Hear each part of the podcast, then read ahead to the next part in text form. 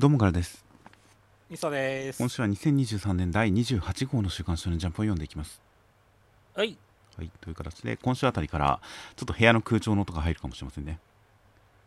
ああもう暑いっすからね。諦めたんで できるだけエアコンとかをかけずに窓を閉めて録音できればとは思っていましたがもう諦めたんでこうという音がちょっと入ってるかもしれませんがまあこれが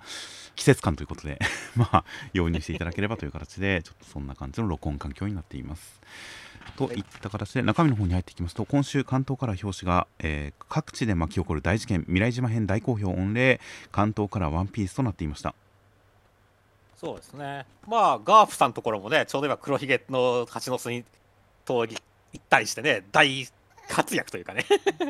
大混乱の状況ですからね。まあまあ戦ってたりするので本当に、えー各地で巻き起こる大事件というのは本当にその通りで未来島編なのか何なのかもうよく分かんなくなってますからね。そうですね。あくまでルフィたちを基準に考えたら、まあ、ルフィたちが上陸したのは未来島エッグヘッドという形で未来島編ではあるんですがもう本当にそこに収まらない感じで世界各地大事件勃発中のワンピースジャンプ表紙の方はその、えー活躍中のガープさんコビーさんルフィというなかなか珍しい感じの取り合わせの3人でしたね。そうですねといった感じの、まあ、戦っている感じの拳でという感じの、えー勢いのあるジャンプ表紙。そしてカラー扉の方見開きの方はこちらも季節感あふれる梅雨ならではといった感じのえー、紫陽花咲き誇る公園かどこかで水たまりで遊ぶ麦わら一味という感じの一枚でした。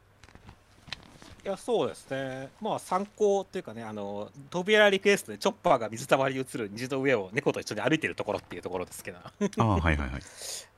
まあ実際本当チョチョッパーが可愛いんでねリクエストした人グッジョブってましたね。確かに。そうですね。水たまりに映る虹の上を猫と一緒にというこの猫と一緒にというのを聞いてますね。聞いてますね。まあ大変微笑ましい感じのいい絵柄で。なんか水なのにジンベエさんいないんだとは思いましたね。いやーだってジンベエさんがいたらさレインコートとか羽織らないでしょあの人っていう。別にレインコートはサイズはいくらでもあるとは思いますが。まあだからまあ確かにその水遊びというのにガチ感が出てしまう可能性がありますからね。そうそうそう。あとはゾロもいないじゃないですか。そうですね。ゾロもなんかこうレインコートとか羽織るよりかはなんか傘一枚みたいなところあるからねイメージ的にっていう。まあ、さまあ確かにそうですね。レインコートわざわざ着そうなイメージはないじゃないかもしれませんが、彼女は別にレインコートが似合うかどうかで選んでるわけではないのかもしれませんが、でもまあまあいないなとは思いました。そうですね。といった形で、えー中身の方に入っていきますと、第1086話で、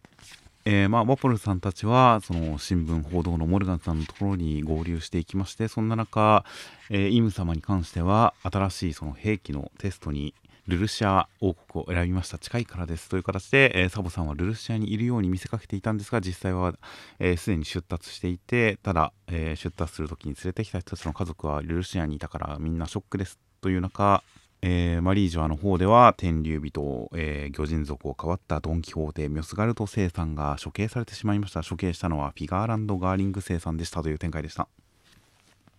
いやーまずは五老星全員の名前が明らかになりましたね。はいはいはい。まあまあやっぱり本当になんだろうあの惑星の名前でしたけれども。ただあのね五老星財務部神イーサンバロン V ナスジュロー星とか。はいはい。あのジュパード・ジュー・ピーター星とかは結構ギャグっぽいなってましたね。そうなんです。よだから結構そのそれこそマーズサターンとかそういった惑星の名前が五老星についていた時とかにこの世界の天文学はどうなってるんだろうなとかはやっぱり気になったんですよね。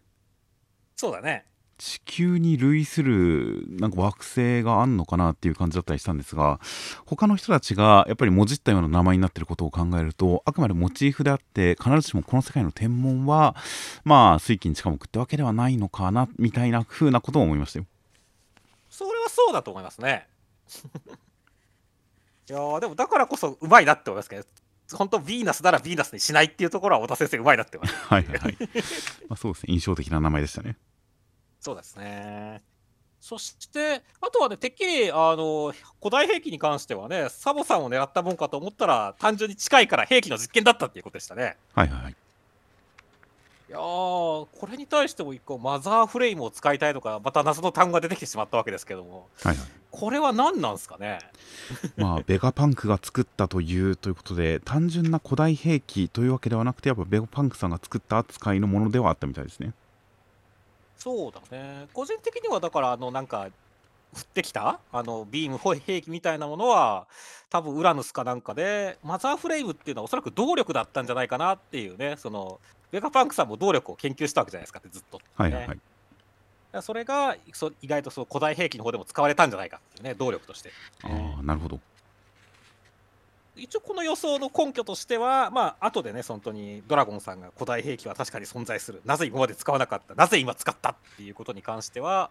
今まではちょっと動力の問題で使えなかったけどベガパンクさんが発明したからもう動かせるぜって言って実験してみたっていうことを俺は予想してるんですよね。なるほど。例えて言うなら原子力みたいなものなのかもしれないですね。マザーフレームは。そうです。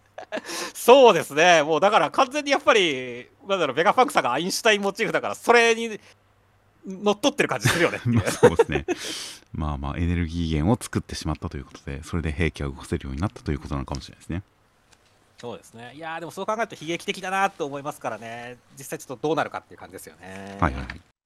いやだから本当になんかいろいろね思惑とかねそのどう未来がどうなっていくんだこのワンピース世界はどうなっていくんだみたいなところがまたハラハラしてくる展開になりましたよね。はいはい。い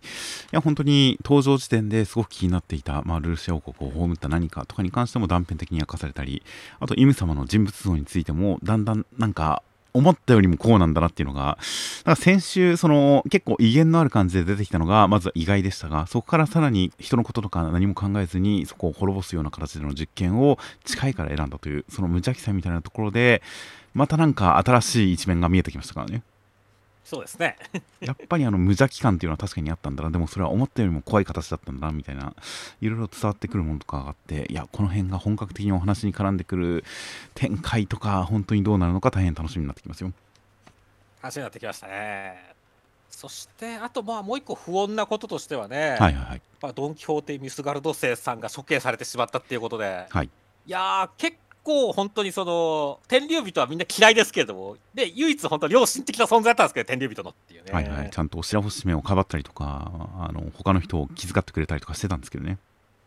そうなんだよね。だから T ボーン中将といいねコブラ王といいいい人から死んでいくから本当悲しいんですよね最近のワンピースは、ね、ああ確かにそういう傾向はあるかもしれないですね。い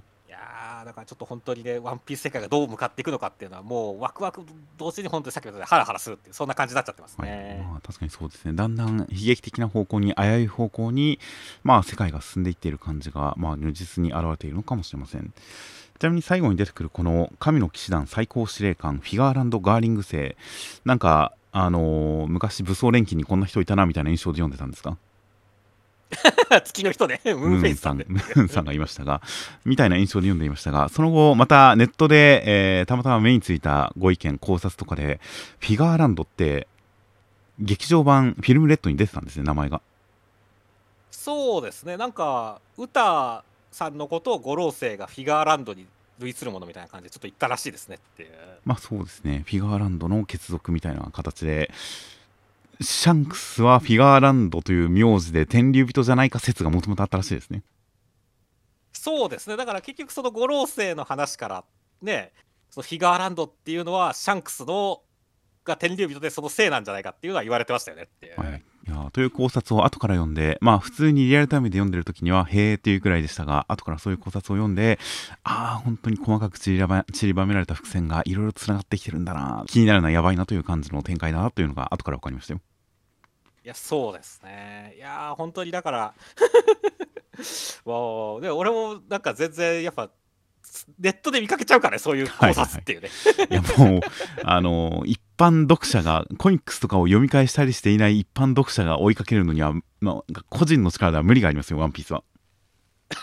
そうですね。長いですし伏線が10年単位とか普通にありますからねっていう。まあいちいちそういった伏線に気づいたりしなくてもちゃんと楽しめる楽しめるようにはなってるんでまあ問題なく読めるっちゃ読めるんですがただそういった考察的なところもやったやっぱり分かった方が面白かったりするのででそういうところに関してはやっぱりちょっと自分で全部把握していくの置くのは難しいのでちょっとネットの考察を多少読んだりしながら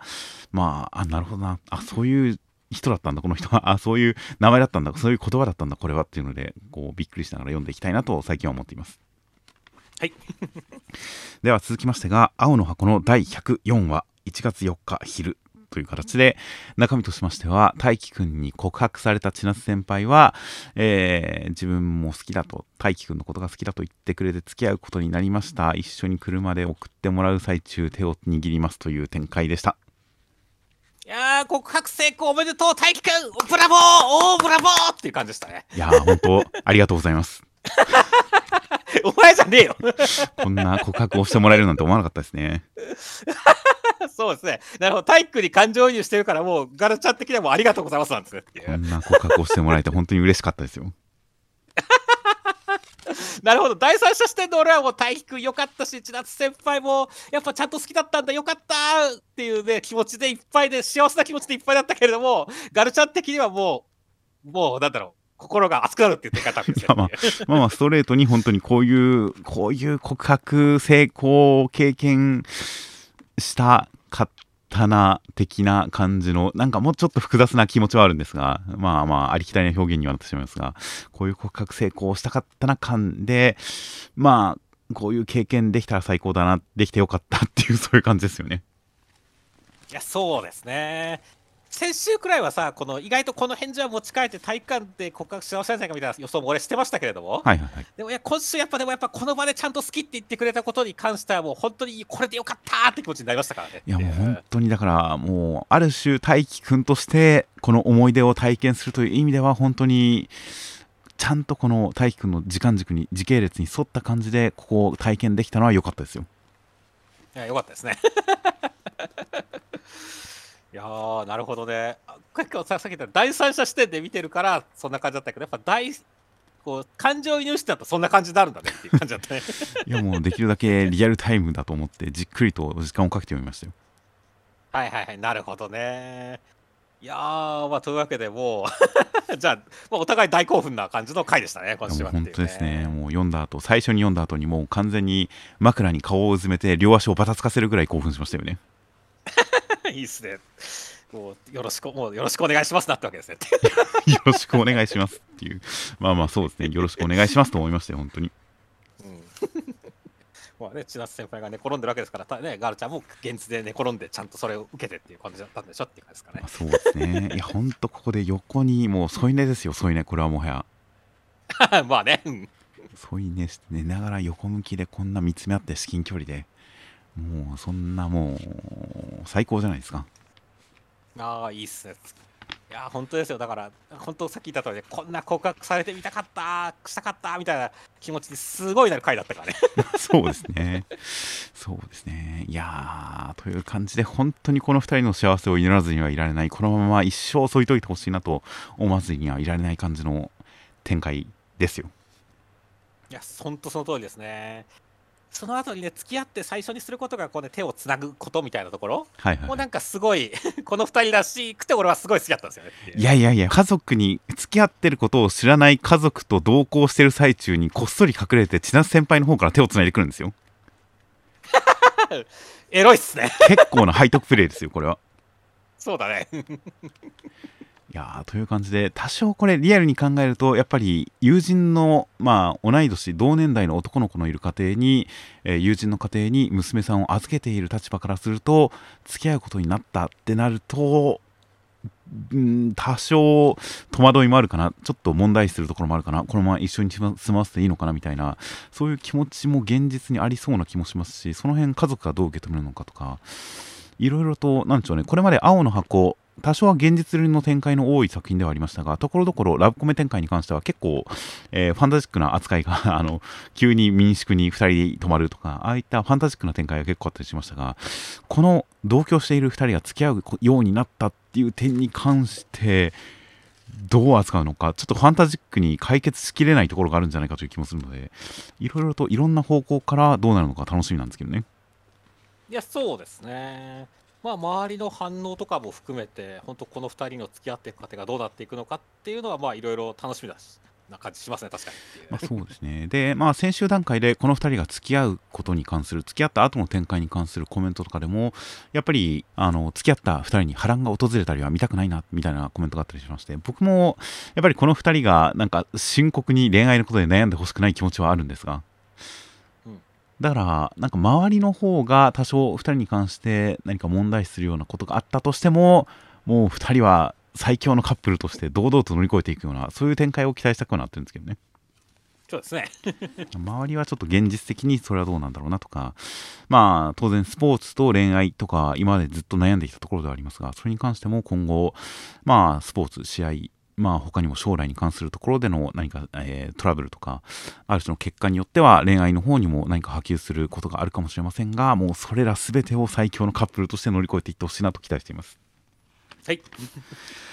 では、えー、続きましてが、ジュース回戦の第225話、内容としましては、えー、みんな解説、領域展開、外からの攻撃に弱い、やばいっていう展開でした。いやまずはね前半の福田さんと五条さんが領域展開互いにどうなる互いにしたらどうなるか考察面白かったですねっていう。そうですね。ちゃんとなかなかこの縦割りのコマでみんながすごくテンポよく会話していく感じとかも含めてなかなか独特の演出でしたし何かこの能力解説に関してもお話として何でしょう設定として解説として情報として面白いところがあったんで大変呪術廻戦らしい面白い回でしたね。いやそうですね。やっぱキャラクターのおさらいというかね。まあ、このキャラだったらこんな風に思うよなとかっていうところも見て取れましたからね、はいはいはい、面白かったですよね。そうですね、死滅回遊編で新しく登場したキャラクターとかに関しても、ちゃんとそれぞれの立場の違いにちなんだ感じの発言とか、リアクション、表情をとっていたんで、それぞれのキャラクターを見るという意味でも本当に楽しかったですね。そうですね。そして、まあ、その考察の結果、どうなるかっていうところに関しては、もう、福田さん大勝利っていう感じでした感じでしたね。っていうまあそうですね、まあ、首切られるシーンで引きにはなりましたが五条先生がこれを粛々と淡々と受け入れてるとは思わないので、まあ、これが想定の範囲内か範囲外なのかはまだ全然分かりませんが五条先生の想定の範囲内なのかは全く分かりませんがやられるわけではないんだろうなと期待しつつハラハラしつつ来週を読みたいですね。いや本当そうですね今週、本当、お互いの領域展開がぶつかるっていうね、まさにこう、まさにこう、なんだろう、メインディッシュみたいな感じの回だったからね、はいはい、そこで一気に勝負がついたってことテンションめちゃくちゃ上がったし、さっき言った通り、五条先生がこれでやられてたら、俺も一切持ってないんでっていうね。はいはいはい、だから本当に、ちょっと来週の展開楽しみですねっていう。まあそうですね。といった形で、まあ、なんでしょうね、バトル漫画って必ず解説役が一定数いるものですが、この比率は珍しいので、本当に。そうですね。例えばなんでしょうね。今やってるマッシェルとかも最終決戦味方が周りでいろいろ解説とかしてくれていますがやっぱりメインで戦ってる周りに数人という感じが普通なのに他のメインキャラ全員が解説席に回ってますからね。うん、そうですね。まあこのなんか能力でカラスで中継してみたいなこのセッティングも含めてなかなか面白いシチュエーションなのでこの解説が単純に絵面として構成として面白いという以上にお話の展開にも関わってくる感じダイナミズムになんか働いてくる感じとかありそうなんでいろいろと期待が膨らんでますよ。そうですねでは、えー、続きましてがセンターカラーです。学園アサシンやり直しコメディ人気急上昇センターカラーキルアオという形でセンターカラーは、えー、ラーメン大神さんのれんちゃんという1枚でした。えそうですね。この漫画を象徴する今のところ象徴している3人。っていうか3人。っていう感じでしたね。3人。豚チャーシューですか？ラーメン。まあそう、ね、あすいませんすいません。2は違いました。そうですね。まあ2 人のつながりが、まあ、ラーメンという形でで大神さんも銃を構えてみたいな感じでこの作品を象徴する感じのセンターカラーでした。で中身としましては第8話でえー、大神さんのクラスに小羽めしんくんという転校生が来ましてその人もなんか裏社会から送り込まれたのれんさんをこうのれんさんと結婚するために送り込まれた資格でした。で、えー、のれんちゃんのれんさんとの結婚をかけて、えー、大神さんに決闘を申し込みますという展開でした。いやまず今週はのれんちゃんのこの好感度が上がる回でしたね。まあ正直グーで言ったことに関しては多少戸惑いはありましたけどね。い や俺はでもこれくらい気の強い女の人好きだからいいよっていう。はいはいはい。まあまあまあそうですね。トータルでそこまで嫌いになるほどではないですがちょっとあのグーかとは思いましたね。ああなるほどね。そこは俺全然気にならなかったんだけどな。むしろね、まあ、ちゃんとあのね、あのふざけたやつは殴るけれども真剣なやつには真剣に答える、はいはい、そうですね。だから今回ねちゃんとあのしんくんがあの心入れ替えて告白してきたらっていうのでちょっと戸惑うっていう形、はいはい、ここでちょっと一貫性がある感じだったんでね。俺はのれんちゃん好きになれましたしあのシン君も好きになりましたよって感じでしたね。そうですね、そこで本当に、あの、シン君が演技で言い寄ってるから殴ったというだけではなくて、本気だったらちゃんと対応するみたいな、そこの明言をしていることで、だいぶ、ノレンちゃんのこう、なんでしょうね、好感度は下がらない感じはありましたよ。そうですね。いやーそしてしんくんはもういきなり1話目からもうねおしゃぶり加え出してっていうねはいはい、これ単なる癖だったんですね、設定じゃなくて。そうです、うん、いや裏社会は癖のあるやつが多いからこいつはまたって言ってるけどそれで中和できてねえぞ本当にって思うからねはいはいはい。いやーだから本当に面白いねってまあそうですね。期待通りですよまあそうですね。しかも実質、キルアオはなんと、あの、水星の、水星の魔女だったんですね。そうですねホルダーでしたねっていう婚約者をかけて決闘する世界観だったんですね、これは。いやすごいね。てか三岡製薬大丈夫かってそんな ガイドラインまで出て出してっていう。めちゃくちゃ叩かれてると思いますけどね、きっと今。株価絶対下がってるまあ、きっと何らかの合理的な説明のつく狙いがあるんですよ、きっと。はいはいはいはいはい。そうですね。ちょっと期待したいですねそれは全く今のところ想像がつかないですが、なんか強靭な男をノレンちゃんの結婚相手にしなければならない納得の事情がきっとあるんだと思いますよ。はいはいはいはいはいいやーちょっとそれほんと設定感じ楽しみだなそうですね。いやーという感じで、まあ、決闘というのがどういったルールになるのかは分かりませんので、まあ、ガンダムみたいにアンテナを折ったら終わりというわけではないでしょうから、どういったルールになるのかも含めて、このとんでも世界観のまだ足場組があの始まった最中だということが分かってきたんで、いやー来週本当にどういう世界を見せてくれるのか、どこまで見せてくれるのか大変楽しみですね。いやそこはほんとめちゃくちゃ楽しみですねあと 大神さんに関してもね最後に「だがノレンはやれお前は少しマニアックすぎる」っていうのがかっこよかったし、はいはいその通りだなって思ったんでよかったですね そうですね。まあそうですね。まあまあマニ マニアックだからダメというわけではないですが、ダメというわけではないですが、まあトータルで見たら当然良くないですからね。そうですねおしゃぶりしながらノレンさんをくださいって言ってるやつは吹っ飛ばすに限るからねっていうしかもまあ裏社会の人間でもありますしね。利害関係で接近してきた相手でもありますからね。というそうですねという点で、まあまあ断るのは当然ではありますので。で、ここで確かに大神さんが単純な偽彼氏としてではなく、多少こう、父親感というか、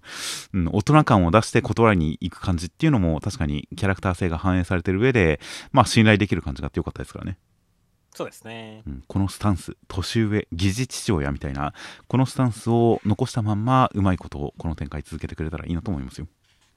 はい。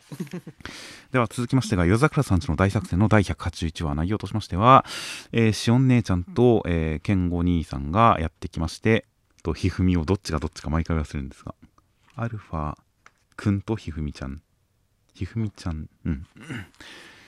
健吾くんがやってきまして、えーアルファ君、ひふみちゃんが、えー喧嘩を止めに行ったら、2人とも甥っ子姪っ子にメロメロですが、えースタンプに関しては押してあげずにちゃんと試練を与えます。隠れるんで見つけろという展開でした。いやもうしおん姉ちゃんが裸ダウンだとエッチすぎんだろって思いましたね 体温発熱してるからしょうがないんですよ。体温発電してるからしょうがないんですよ。そうですねその辺の言い訳も含めて夜桜さんちらしいなってましたねまあ そうですね。いやー、本当に裸。まあまあ、当然、下の下着、パンツ的なものはきっと履いてるんだろうなとは思いますが、まあ、本当に、だいぶレベルアップしましたね、見た目が。いや本当そうですね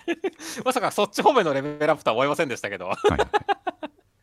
らここら辺はすごい良かったですからねまあ健吾君に関してもねまあまあまああのちゃんと成長してるかどうかはまだ分かりませんけれども、はいはいはい。結構俺はこのなんだろうあの親戚王に俺はなるみたいなセリフも好きですしっていう、はいはいはい。ちょっと人の面倒が見れるというかねちょっとあのちゃんと大人になったんだなって感じがしてよかったですね まあそうですね。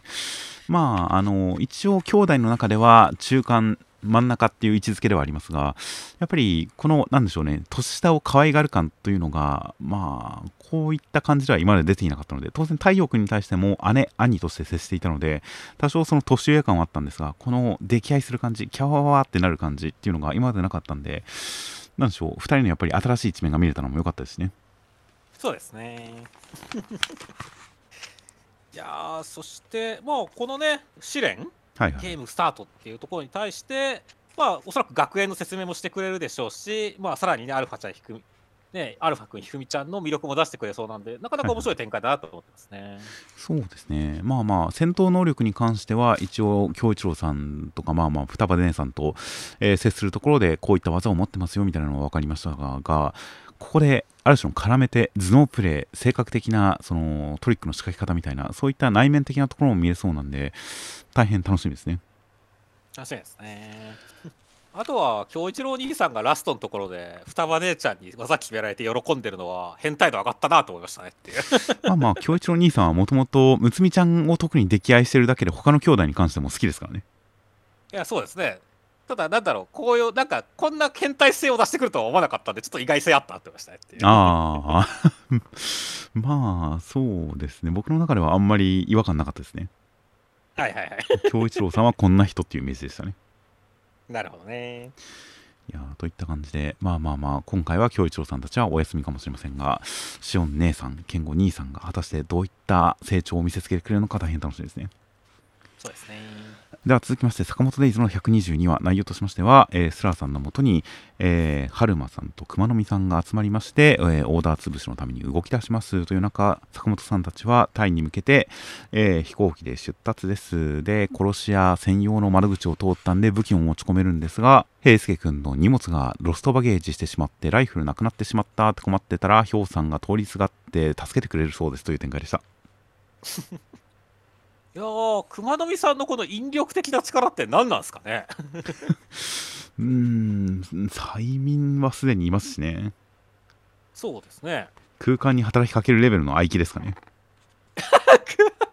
ああ、合気か。その発想はなかったけど、確かにあるかもしれませんね、それは。まあまあまあ、完全にあの双葉姉さんの、夜桜の双葉姉さんのイメージではありますが、まあまあ、それに近い原理があってもおかしくはないですよね。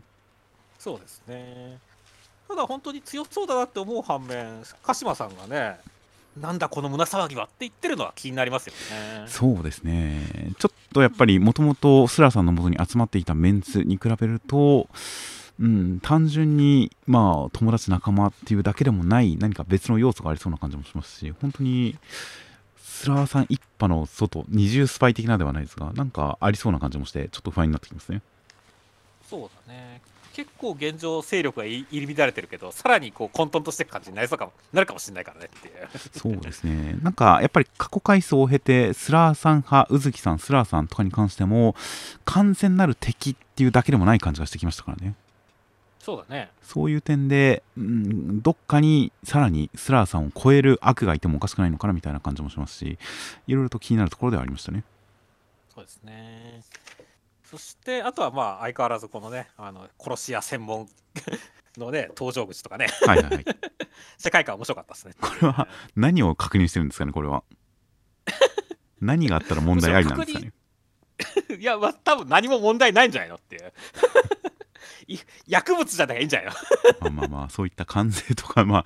金融品とかに関するものなのかもしれませんが、まあまあまあ、このとんでも世界観は相変わらずいいですね。そうですね。そして、あとは、タイについてからね、まさか、ヒョウさんと平介君が絡む展開になるとは思わなかったのは、でびっくりしましたね。そうですね。まあ、平介君がどういった活躍するのかは、結構やっぱり日頃からはぶられ気味なキャラクターなんで、どういう風に参戦してくるのか、まあ、きっと活躍はあるんだろうなと思いつつ、どういう形になるか想像しきれないところはありましたが、ヒョウさんと絡むというのは本当に意外でしたね。そうですね。ちなみに俺の中では、ヒョウさんは、この、まやっぱオーダーとスラー一派があたあ戦うときに一番最初に死にそうだと思ったんですけど、ほう うん、なんかやっぱ一番かませにされそうなタイプのオーダーじゃないですか、ヒョウさん。まあまあ、格で言ったら、今のところ一番下ではありますね。そうそうそう。ただ今回の平介君がと絡んだことによって、し死なないかもっていう気持ちになってきましたね。まあ、そう、なるほど、そうなんですね。まあ、でも、うーん、なんとも言えないですが、まあまあまあ、活躍の機会は増えそうだなとは思いますよ。はいはいはい、そうですね。まあ確かにね、あのいいところ、このね、お見せつけたところで死んでいくっていう可能性もありますからねっていう。まあそうですね、いいところは見れるんじゃないかなと。今週段階でもすでにこの平介君に対する面倒見の良さ、こわもて感とそれに反する面倒見の良さっていうのが見れて、ちょっとキュンとしましたからね。そうですね。あとこの平介君の敬語使えない感じとか見れて、それをこう受け入れてしまうところとかも含めて、2人のいいところがちゃんと出てましたからね。そうですね、確かに。いやーといったた感じで、えー、このひょうさんの舐められっぷりこれを挽回するような平介君からの評価を見返すようなそういった展開が、えー、早く見たいと期待しています。はい、では続きましてが「ヌエの陰陽師」の第5話内容としましては、えー、生徒会長疲れとる助けてあげた連絡先交換できたっていう展開でした。今週テンポ感とスピード感やばくてくそ面白かったね。そうですね。いやー本当に独特のテンポ感でしたね。いやほんとそうだね。もうなんだろうこうクラスメイトが面白すぎなんだよ全力をはじめとしたっていうね、はいはい、もう最初のところでもう呼ばれたらみんな自分を指してはてなってなるところとかで、はいはい、いやこいつら本当面白いなって思ったし。ねっていうまあでもありそうな話ではありますけどね。そうだねそしてその後のねこの矢島君に対する質問というか天丼でやるっていうね。矢島お前っていう、はい、ところとかすごい良かったしね。っていうあのこの周防先先輩に関してもここで噂にならない距離感は熟知してるんだってドヤ顔した後に噂になって殺せって言ってる感じとかもめっちゃ可愛くなりましたからね。いやめっちゃ可愛かったね安尾先輩も可愛かったし、まあ、その後でどんな質問したか分かんないけど汗拭いてる全野君かっこいいしっていう。はい やーだから本当になんだろう全部今週全コマ良かったよ。そうですねもう全野君で言ったらねちゃんと矢島君が矢島君もここでねちゃんとこう不良とかねいろんな人たちからこう嫉妬されてるところで付き合ってるのは誤解ですって言ってこれで俺学校回ってくるわっていうところとかね、はいはい、かなり面白かったですねっていう。そ うですねでそれにですね。そういうことじゃねえって怒ってる全の子は成人だしっていうね。なんだすごい万歳してるねこいつらって感じだからね。そうですね。あとやっぱ生徒会長も良かったですよねこのテンポ感。よかったね。まずトイレでトイレで後ろから話しかけてくる時点でちょっと怪しかったですしそうそう、うん、トイレで用を足した後にあの 付箋みたいなのに連絡先書いて渡していくっていうトイレでそれをやるっていうところにちょっとちょっと思うところもありましたし。そうですね。手洗ってないで渡してますからね。そうですね、うん、その後のあ生徒会長減業に疲れとるからの誰か助けてくれ痛いっていうこの 殺してみたいなこのうめきが漏れてくるっていうところまで含めていや生徒会長は本当にキャラが立ってましたねそうですね。ていうか、左腕、左のところもクソ笑ったしねっていう。はいはい、いやー、ドリトライ、人造人間100ときて、本当に、まさか3週連続片腕左が見られると思わなかったから、興奮したよねっていう。まあこれ、片腕、殴るときになってるだけで、その後腕相撲は右手ですし、まあ、両手左してるんだと思いますけどね、本当は。はいはいはい。俺はまあ、あえて左した方を使わない生徒会長の信念というかね、公平さかなと思いましたけどね、優しさというかね。なるほど。僕は普通に両腕強いんだと思ってましたね。なるほどね。いやまあ実際ね、まあ、生徒会長がね上総さん好きなんだとは事実だと思うしねっていう、はいはい、それに対する周りのリアクションもめっちゃお似合いじゃんって言って応援し出すっていうね。はいはい、はい、いやモブキャラ本当面白いねこの漫画っていう。まあそうですね。でちゃんとヌエさんがその場を盛り上げるというただ沈める誤解を解くだけではなくて異様に盛り上げるというあたりとかも良かったですしね。そうですね。いやーここの状況を作ったらヌエさんだからねっていう。まあそうですね。という点で結構ヌエさんがある種のトリックスターというか狂言回しというか面白がりというかなんでしょうね、先週段階ではこの学郎君と須藤先輩の関係性の間に食い込んでくれたらいいなという期待を口にしていましたが今週みたいなある種の舞台装置として場をこうかき乱す役柄として暗躍してくれるっていうだけでも十分キャラクターの魅力が伝わってきてすごく良かったですね今週。いや良かったですね。そして、まあ、最後のところでちゃんとなんだろうご褒美感？はいはい、はい、もうあったしねっていう周防先輩の LINE をゲットした。それに対してこう男の人と LINE するの初めてだから友達とかに教えないでねっていうこの特別感っていう感じ、はいはい、もあってなんかすごい良かったよねっていう。いやそうですね。じゃでちゃんとそこに至るきっかけというのがこの学郎君が今週通してとにかく振り回されに振り回されているっていう周りに振り回され続けているという展開の中で最後生徒会長に1回負ければ噂も解決するし原用に関しても裏でこっそり退治できるしみたいな感じなんでそっかここで負ければいいんだって一瞬思ったけれど生徒会長が苦しんでいるのに気づいて迷わず戦うというところで男を見せた。ちゃんとそこでそれまで振り回されていた学郎君がちゃんと前に出てくれたっていうところですごく主人公感がありましたしでそれをきっかけに宋先輩が評価してくれたっていうのも納得ですし嬉しいですしいやちゃんとなすべきことはなしてましたからね。異様な話の中でも。そうですね。いやだから本当1話2話だとね全然印象に残らなかった学郎くんだけどいや本当この5話に来てちゃんと主人公としてヒーロー性と格が出てきたんでよかったですよ本当に、はいはいはいいやーなので結構そのたまにたまにというかここまで本当5話の中で狂気のような話と王道の話というのをなんか 両方やってるヌエの陰陽師ではありますが今回はどちらかというと狂気会でしたがやっぱ王道の話の中にこの狂気会があるっていうテンポ感がだんだん心地よくなってきてるんでいやーこの先の展開本当に楽しみになってきましたよ。いやそうですね。なんか俺はもうこの漫画化けたなって思ったんで。いや今週は何かを掴んでる感じがしますよね確かに。すするよね本当にいやー本当すごい楽しいな漫画になったね陰陽師っていうねなのでただまあこのテンポ感でずっと行くってなると多少不安ではあるのでどっかでまた王道会も挟んでくれたらいいなという感じで来週が狂気か王道か楽しみにしてますよ。そうですね。では続きましてがセンターカラーです。コミックス6巻大好評発売中前座選考会編大人気オンレセンターかね話という形でセンターカラーはあかねちゃんとひかるさんの1枚でしたいやーもう本当美人2人がいるぜって感じの、はい、扉でしたね。はいはい。でなんかあかねちゃんの方が視線を外している感じでちょっとまだ交わってない感じの1枚でしたね。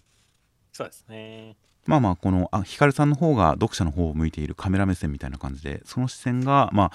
えー、あかねちゃんは横にいるんですがどちらかというとあかねちゃんを見てるような印象でであかねちゃんの方は別の方向を向いてるような感じのちょっと内容にもちなんだ感じの1枚でした。で内容としましては第65話でえーまあ、海地さんが評価されまして、えーでも家庭を持っている海地さんの心持ちとかを聞いてあかねちゃん子供の頃に見たお父さんのことを思い出したりとかしています。という一方ひかるさんがあかねちゃんに対する、えー自分の執着というか思いの内容思いを語りまして、えそしてひかるさんの講座が始まりますという展開でした。いやーカイツさんは本当に自分を貫いた結果ねライバルとしての格だけでなく点数もいただいてはいはいはい。でさらにね自分が幸せにならなきゃ家族を幸せにできねえっていう形でなんかあかねちゃんのお父さんとも対比させてきたのすごい良かったよねっていう。いや本当ですね。なので今回のあの選考会が始まる前に海地さんの家庭がちらっと描かれた時にちらっと描かれた時にミスさんがその夫の話とつなげてきそうみたいなのを予想していたのがまさにドンピシャでしたね。そうですねいやーだからここは結構ねあかねちゃんの家とは全然違う感じになったんでね、はいはい。やーこれに対して本当どうまあ、超え乗り越えてくるのか違った面を見せてくるのか分かんないですけどね。楽しみだなと思いましたねそうですね。あかねちゃんの目からはあまり否定的なところが描かれてこなかったお父さん夫ですが今回描かれた回想何か肩を落としながら俺が真打ちにならないと家族を幸せになんかできないって言って思い詰めてる感じっていうのはカイチさんとの対比だとなんかダメな感じに描かれてますもんねそうですね。なので今まであかねちゃんの目から語られてる中ではそんなに悪いところがなかったお父さんに関してちょっと新しい一面が出てきそうでまあ本当に第1話のあの波紋展開その前後に関してはいろいろと気になるところが未だにたくさんありますからね。そうですね。そもそも夫は本当に今生きてるのかどうだか問題がありますからねそれ本当そうなんだよな。そういった点でちょっとあのお父さんあかねちゃんとお父さんのお話がまた違ったフェーズに行きそうな感じなのは大変楽しみですよ。ですねそしてあとは本当に今週はねヒカルさんの情念というかね。はいはいはい。もう強い思いね眼中にならなかったねあの時あのあの時眼中にすら入らなかった自分を見ろみたいな強い気持ちはいはい。は いがこうあかねちゃんにしっかり伝わったっていうところはすごい良かったですね。ってそうですね。相手の方に手を添えながらもう睨めつけるという感じのこの眼のつけ方は大変こう本当にクソデカ感情っていう感じがしてよかったですね そうだね。あかねちゃんやっと私を見てくれたねっていうところもすごいいいからねっていう。はいはい。は いいやーだから本当にねある種やっぱあかねちゃんとは違う芯を持ってる感じですからね。はいはい。まあカイツさんもそうだしヒカルさんもここで自分の芯をがをつけてくる見せつけてくるっていう展開でしたからね。いやーこれを受けて本当あかねちゃんがどうやするのかっていうね。はいはい。この芯を超える芯をあかねちゃんが見せられるのかっていうところに関してはまあ、まずヒカルさんが楽しみですけど、その後中根ちゃんも期待だなって思ってますね。まあ、そうですね。いや、本当にあの、フラの話というか、忍の話というか、あの辺の感じで、あかねちゃんという落語家がどういう落語家なのか、その自分自身がどういった落語家なのかというのを、まあ、理解するというのが今回のテーマの一つではありますんで、ここでヒカルさんの、まあ、講座というのを見て、まあ、落語に対する思いというのを見て、じゃあ、あかねちゃんの落語は何を目指すのか、何を芯として本当にやっていくのかっていう、そういった本当にあかねちゃんの話、あかね話というのが何なのかという、そこに至るお話になるのかなと思うと、まあ、ひかるさんの講座がまずは始まりますが、それがどうつながっていくのか大変楽しみですね。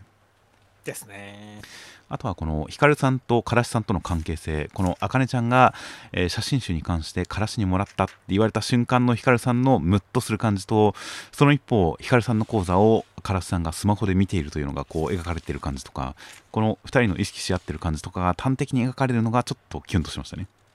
そうですね。ちょっとこの2人の関係性は目が離せないなという感じではありました。では続きましてがビッチウォッチの第112話内容としましては、えー、ニコちゃんはモイ君に告白することにしました。魔女の儀式にのっとってなんかすごい手間なことをします。果たしてどうなるという展開でした？いやそうですね。意外とそのウォーロック戦の前にこの2人の決着ちゃんとつけるんだっていう感じでしたね。はいはいはい。いや本当そうですね。いや本当にまだ10月ですからね。そうですねいやという感じでまあまあでもまあカンちゃんも言ってる通りここですんなりとこの OK が出るとは限らない。ニコちゃんのことを大事に思ってるからこそまあ一旦その振るというか拒否するということはあり得るというそれは本当にあるのかなとは思いますからね。そうだねいやまあだからね、まあ、青の箱で我々もすごいいい告白を見てしまった後なんでねっていうはいはい、はい果たしてこの絶好の告白日和で篠原先生は何を見せてくれるのかって期待してるんですけどね。まあそうですね。ある種、なんでしょうね、これも先週の動画のコメントで、えー、ウィッチウォッチの人気投票の結果が、まあかなりまんべんなくいろんなキャラクターに入って、票差がそれぞれ僅差であるということに関して、えー、青の箱と違って全体的に接戦だなというコメントとかあって確かにそういった点で、まあ、ある種2人の恋愛を中心に描いている青の箱に比べてこちらはやっぱりある種の集団芸みたいなところがありますからね。そうですね。この告白一つとっても青の箱の方があくまで1対1の関係性を軸に告白というのが描かれたのに対して今週は本当になんか なんでしょうね。やっぱ集団芸ですしあの萌君たちのお話の一方で人気投票1位圭吾君の方のこの恋愛模様も描いてきそうですからね。そうですね。1位と3位が来ましたからねっていう。いや早速来ましたよ。人気投票上位会が ここ食っちゃうの？ニコちゃんとキャンちゃんニコちゃんの方っていう。まあまあまあそっちはそっちで、えー、まあ4位5位ですからね。まあ確かにね。まあ、まとめてやってくれますよきっと。なるほどね。いやだから本当にねこのままあのね圭吾君たちのところねねむちゃんが乱入してきてこの告白がなんかドッタンバッタンしても俺はいいと思ってるし、はいはいはい、あのフランちゃんが乱入してきてドッタンバッタンしてもいいと思ってるしって感じだけどね。まあそうですね。フランちゃんはいつ来てくれてもいいですが、まあ、来たところで、うん、あの、フランケンで吹っ飛ばすだけらしいですからね。まあまあまあ、やっぱじゃあ、胴上げの時だけは来るのはっていう まあそうですね。いや、まあまあ、本当に、この中学組も、まあ、いつ本格参戦してくれてもいいのになとは思ったんですよ。そして、あとはね、まあまあ、今週は告白準備会でしたけれども、この中で俺は結構やっぱ、カンちゃんの立ち回りとがかっこよかったなと思いましたね。はいはいはい。でやっぱちゃんとニコも素直に思いを伝えたらええって言ってるところ。とかはねその前でやっぱり中学生組とかがねどうだろうなみたいな監視してる中ででもやっぱりここでストレートに言うっていうところはなんかカンちゃんのいいところ兄貴分なところみたいなところ。はい、はい、もう出てきる感じがしてすごい頼りになる存在だと思いましたね。いや本当に今週は特に萌君の恋心もちゃんとかなり正確に読み取っていますしすごく客観視してるというか俯瞰して見れてる感じがしてカンちゃんのもいいところがストレートに見れましたねそうですね 茶化されることなくストレートに見えてくる珍しい回ですよ。うん、これはもう次は人気投票1位だね、カンちゃんって。まあ、そうですね、確かに、えー、ひどい目に遭ってるのが好き票以外の票も乗ってくる可能性がありますからね。そうですよ。かっこいいカンちゃんを見てください、みんなって感じですよ。うん、という感じなので、いや、本当に各キャラクターが立つ感じの集団芸としての告白が見れそうで、青の箱とはまた一味違った展開が見れそうなんで、果たしてまあ、なんでしょうね、青の箱の方に関しては、もう、ある種の予定調和、予定調和というかなんでしょうね、もう、本当に決められた道をまっすぐに進んでいく告白でしたから、あっちは。うん。こっちにこっちに関してはもっとサプライズ要素がいくつもありそうな感じがするんで全く別の方向性で大変楽しみですよ。楽しみですね。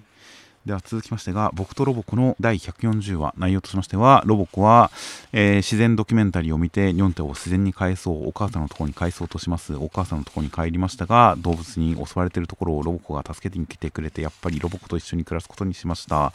という展開でしたそうですね。いやー、動物にとっての幸せ、人間にとっての幸せは何なのかっていうことを深く考えさせられる回でしたね。そうですね本当にこのネイチャーライター芹沢さんもまあそれは人間のエゴ本来いるべき自然に返すのが彼らの幸せなんですって言ってますからねそうですね。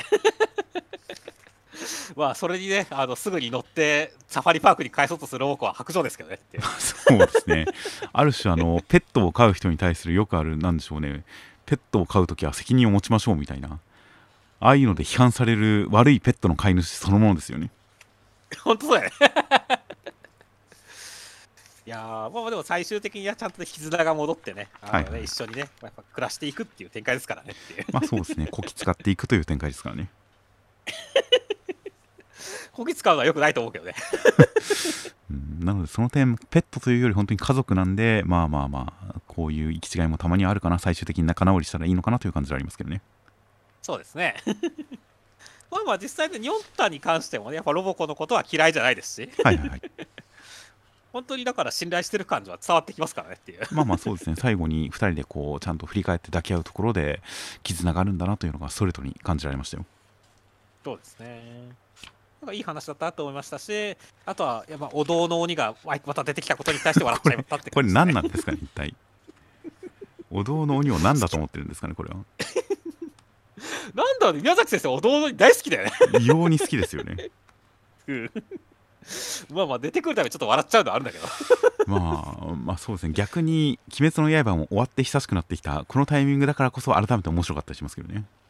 そうだね。お堂の鬼今更お堂の鬼っていう面白さがあったりしますがいやー謎ですね謎ですね。いやーといった感じでまあまあまあちょっと大自然のお話もありつつまあニョンタの家族が出てきたことによって、えーサバンナが出てきたことによってそういった大自然界ライオンキング界またの名をジャングル大帝会もやれるかもしれませんからいろいろとお話のできるバリエーションは広がったかもしれないですねそうですね。では続きましてがドリトライの第6話内容としましては泉幾野さんは東京大空襲の際に防空壕にこう閉じ込められてしまって右手で土を掘り抜いた結果右腕が異常に発達した人でした。青空君の作戦にはまってしまって、えーちょっと追い詰められるんですが右腕の関節を外してズームパンチしましたっていう展開でした。いやー、まずはその、幾野くんの右腕左エピソードに関しては、そうはならんやろっていう感じですね。飲まず食わずですからねそう、飲まず食わずだからねって栄養、栄養は得てないもんね、実際に。い栄養は得てないですね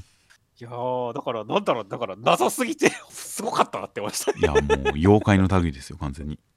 や、そうですね。だから、今後、このレベルで、なんかいろんなやつら出てくるんだなと思うと、それはそれで楽しみだなと思いますけどね。そうですね。いやだから普通にここで、あのーなんか食べ物はありましたみたいな設定にしても別に何の問題もないじゃないですか。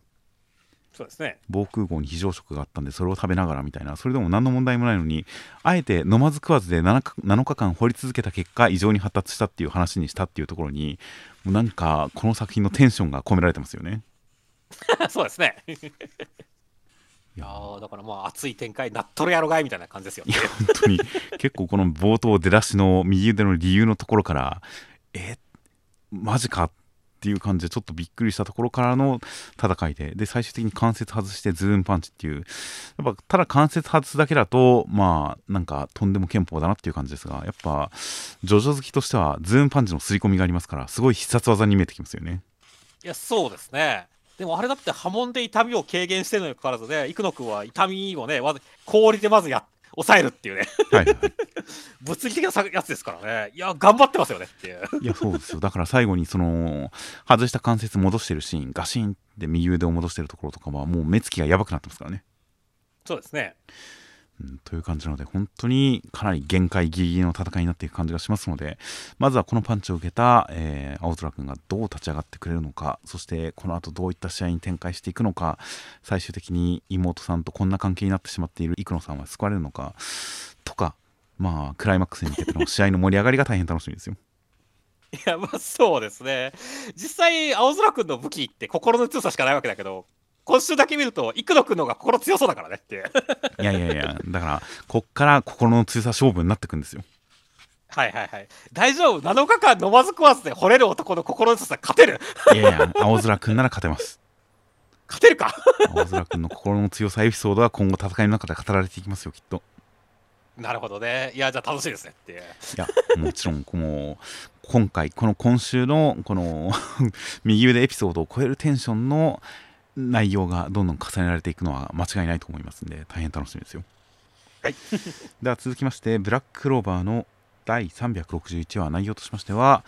えーユノさんはルシウスさんを倒したんですがなんとルシウスさんは、えー自分のクローンを大量に作れるという能力だったんでルシウスさんがいっぱい来ました。やばい。アスタ君が必要なんでみこう魔女の人たちが頑張ってアスタ君を呼び寄せるぜっていう展開でした。いやー、ルシウスさんいっぱいいる多展開に関しては確かに絶望だなって思いましたね。いやー本当にこんなに絶望的な気分になったのはメタルクーラーが大量に現れた時以来ですよああ、劇場版ドラゴンボールっすね。そうですね劇場版「ドラゴンボール」で必死に倒したメタルクーラーが大量に複製になってやってきたっていうあの時レベルの絶望感でしたねいや、そうですね。ルシウスさんも1000体くらいいてもよかったんですけどねって。まあもうこれ画面に映ってるのがこの人数で実際もっといてもおかしくないんじゃないですか実際まあ、空を追い尽くすほどいてもおかしくないですからね、ルシウスさんっていうね。はいはいはい いやー、だしてこれは絶望やでっていう感じですからね。どうするんですか、でもこの後。アスタ君がね、まあ、俺ここでアスタ君来てくれっていう感じになってますから。はいはいもちろんアスタ君来ることに関してはもうすごいテンション上がってきてる感じであるわけですけども、実際どうやって勝つのかっていうところありますからね。まあそうですね絶点って言って全員横一文字に切れるんじゃないですか まあアンチ魔法だからね、魔法で作られた複製体ならきな切れるぜみたいな感じなんかね。って。ス。パスパスパってなんか核的なところとつながってたりしてそれをこううまく切断したら全員死ぬみたいな。メタルクーラー本体みたいなのがどっかにあるんじゃないですか？はいはいはい。オリジナルもしくはコアみたいなやつを倒すわけだったら OK ってことね。っていう。とかまあうんまあアスタ君ならアスタ君なら何とかしてくれますアスタ君ならって。まあだから本当そのあたりのギミックがどういう感じになるかって楽しみだよね。まあそうですね決してアスタ君のあの一人勝負っていうわけではなくてやっぱり他の魔法騎士の方たちも十分に活躍できるようなそういったまあ戦闘ルールになっていくような気がしますので、まあ、アスタ君を軸にそういった戦いになっていくような展開盛り上がりっていうのが待っているというのは確信しているので大変楽しみです確かにですね。では続きましてセンターからです絶対に先が読めない家族サスペンスコミックス第2巻大好評御礼センターから一之輔の滞在、えーセンターカラーは、えー17歳の翼くんを中心に家族一同が描かれる感じの一枚でした。絶対に先が読めない家族サスペンスです。そりゃそうだよって言ってましたね。まあそうですね。まあそうですね。そこは絶対って言ってもいい気がしますね確かに。いやー、正直、全部が読めてる人って多分一人もいない気がするよ俺っていう。作者以外はっていうで。すねもし何かネタばらしがあった時に実はこの時点でちゃんとツイッターに書いてましたよノートに書いてましたよみたいな人がいたらちょっとその人のことを今後追いかけたいぐらいファンになる可能性がありますね そうですね、予言者ですよ。すげえなこの人っていう。それくらい先の読めないお話になっています。中身としましては第28話で翼くん、まあ、おじいちゃんのこととかその夢のこととかを調べようとすると毎晩まあ意識が飛んでしまって夢の中に行ったりとかしまして手紙が毎回置かれて夢を探るなって書かれてたりとかってもうわけわからんと思っていたら、えーまあ、とりあえず手紙を置くのが誰かなと思っていたら部屋に忍び込んでいた、えー妹さんしおりちゃんを見つけましたえーしおりちゃんは気まずげで何を思っているかは分かりません。そして睡眠薬はお母さんが入れて眠らされてたっぽいですという展開でした。いやー、お母さんマジ声だって思いましたね。いやそうですね。でここで睡眠薬をこの翼くんに飲ませるときによくあるフィクションの錠剤をそのままとかなんか適当に中身を混ぜてみたいな感じではなくておそらくちゃんと翼くんの体重から計算した適量を測って入れてるんですよ。そうですね。いやー怖いですね。いや、怖いですね。っていうか、あの事故の時もね、一体何持ったんですかね、この人っていう。なんだろう、夢の中ではね、あの、子供さらってなかったけど、実際さらったんじゃねえかっていう疑惑まだ全然あるしっていう。まあそうですね。でまあ一応過食の治療は一回受けはしてたみたいですしだからやっぱり同じ薬を持ってた可能性はありますし翼くんも今この眠りに落ちてる感覚があの時と同じあの事故の時と同じっていう感想を持ってますんで、まあ、同じ薬を飲まされたっぽい感じにはなってますよね。いやーだからまあ本当にあのね誰かが嘘をついているって言ってカラー扉にありましたけど、はいはいもはや全員嘘ついてるだろって感じになってますからねそうですね。とりあえずお母さんとしおりちゃんとおばあちゃんに関しては嘘をついてる感じがしますからね。そうですね 残るはお父さんぐらいですね、もはや。うんでもお父さんもなんかな なんか本当にあの家族と別れてないの大丈夫っていう気持ちもあったりするしはいはいはい。おじいちゃんは完全に昏睡状態だしなっていうね、はいはいはいいやーマジで信用できる存在が誰もいねえっていうそうですね。なので今週は本当にただひたすらこちらの不安を煽ってくるような感じの、不安定にしてくるような感じのつなぎの回でしたね。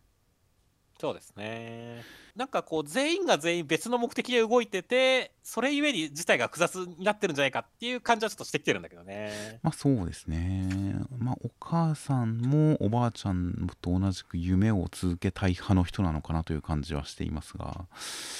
でもお母さんはもう夢の中にいないのか？うん。なんで眠らせてるんでしょうね。わかんないんだよね。だからなんか隠したいことがあるんだろうけれども何を隠してるんだろうっていう感じだしねうん、といった感じの大変謎と不安が残る形の回なので、まあ、どっかのタイミングで、まあ、徐々にネタばらし、カタルシスのある展開に入っていくんだろうとは思いますので、とりあえず、人妻に睡眠薬を盛られたい願望のある人は楽しめる展開じゃないかなと思ってますよ。そんな人いる？まあまあ、世の中いろんな人がいますから、きっと人妻に睡眠薬をもらいたいなっていう人もいると思うんで、その人はこの錠剤を砕いて、ラップとかでこうまとめて、料理に混ぜてるシーンとかで大変盛り上がってるんじゃないかなと思いますよ。はいでは続きましてが、えー逃げ上手の若君の第113話内容としましては高氏さんは、えーま、京都に戻ってきまして官軍相手に戦うんですがそれにその際に自分も官軍になろうということで、えーま、現天皇と別系統の天皇を担ぎ出しました南北朝の始まりっぽい感じです。で、えーそんな高氏さんに抵抗して、え、楠木さん戦いましてなんとか策を浪して1対1の戦いに持ち込みます。個人の部で高氏さんの全身ボロボロにするんですが笑ってますという展開でした。いやー楠木さんのこの天才的策略と練り上げられた個人の部で高氏さん追い詰めれるかなって思ったけど全然そこ見えてねーっていうのが高氏さんって声になってましたね。そうですね。手にしていた太刀は遠くへ飛んでいったということで様子を見ていた状態なのになぜか倒れたところに、えー足利家10代なぎなたが埋まってましたからね。すごいよね。運良すぎやろって感じだからね。もう意味が分かんないですよねうん、でこの立ち方もなんだろうねその人間のものじゃない立ち方だからねっていう、はいはいはい。どういう背筋とかしてんだよって感じだからね。ってだって首を折ったって楠木さん首を折ったって言ってるんですから。首折られてるんですからね、もう折れてなかったちょっと関節が外れただけみたいな感じじゃないですかその後普通に立ってるしっていう。そうですね。まあ確かに足もベキっていって変な方向に曲がってますが最後普通に立ってるように見えますからね。そうですね。どういった理屈なのかここの理屈付けでやっぱ高氏さんの超人性をやっぱ高めてくるような気もしますのでそこの解説はすごく楽しみでありますね。そうですね。いやーだから来週はもうね楠木さん死んじゃうでしょうからね。はいはいはい。なんかせめてなんかこう高氏さんは倒せないんだからね。逆に言うとなんかこうこれがなんかね普通の漫画だったらこうなんかこう主人公が勝つためにつながるような何かを残してくれるみたいなあるありそうな感じなんですけどはいはい。そういう漫画じゃないですかねこれって。いやまあやっぱ史実通りに展開しつつも時行君を軸にするという点でこの作品はやっぱ一貫してるとは思うんで楠木さんの死も、まあ、何らかの形で時行君のエピソードにつなげてくるような気はしますけどね。そうですねだからそれが一体どんなものになるのかっていうのはちょっと興味津々ですね。まあそうですね。どういった死に様になるのか。高氏さんの進化今までもさんざっぱらわけのわからない人だ。怖い人だっていうそういった描かれ方がしてきましたがそのさらに先を来週見せてくれるような感じなので大変楽しみですよ。楽しみですね。では続きまして暗号学園のいろはの第27話内容としましては、えー A 組対 E 組の戦い E 組の次の相手は、えー花衣ビューさんという方でした。で、えー A 組のみんなでうまく答え合わせましょうというそういった、えーゲームやりまして4番目に可愛い人を見事に当てて、えー突破ですという展開でした。いやーぬたまさんは東秀斎さんの妹だった。ええーみたいな展開でしたね。そうですね。まあ義理の妹ということで血はつながってはいないみたいですがまあ興味は惹かれますねいや、そうですね。ここは全く読めなかったですね。もう、メダカボックスとかでね、西尾先生は、包帯といえば、まあ、兄弟ってやってましたからねっていう。いやー、予測できたかもしれないのにっていうね。なるほどそういう流れがあったんですねそうですね。ほら、黒黒髪メダカの姉貴、黒髪クジラは、あの、なぜ陽花さんだったじゃないですかっていう。あー確かに確かに確かに包帯でしたねそうだから包帯キャラでなんかつながりっぽいのがあったら実は姉妹だったんじゃないかっていうのは2人が会話してるところで予想できたはずなんだけどできなかったのでちょっと悔しかったですね俺は。ってああなるほど。それは確かに指摘されるとその通りですね。いやーでもまあそこ驚いたしぬたまさんに関してはね取ったらなんかこうなんだろう手榴弾みたいな髪飾りしてるの可愛いなってましたね。ってああ確かに。手榴弾のピンみたいな髪飾りをしているという形ですごく可愛いですけど怖い感じもしますねそうだね。これ抜いたら本当に記憶喪失になっちゃうんじゃない？かって気するからね。あとまあ爆弾的な存在なのかもしれませんしね。投手再建においては。ああそんな感じしますね そう考えるとかなりいいデザインだねこれ いやといった感じなので本当にあの妹だと分かったのでまずびっくりまず1びっくりではありましたがそこから先その妹が包帯ぐるぐる巻きの状態で記憶喪失キャラを演じていたっていうそれをずっと演じていたというその状況がなぜそんなことになったのかどうしてそんなことをどういう思いでやっていたのかっていうところまで明かされたら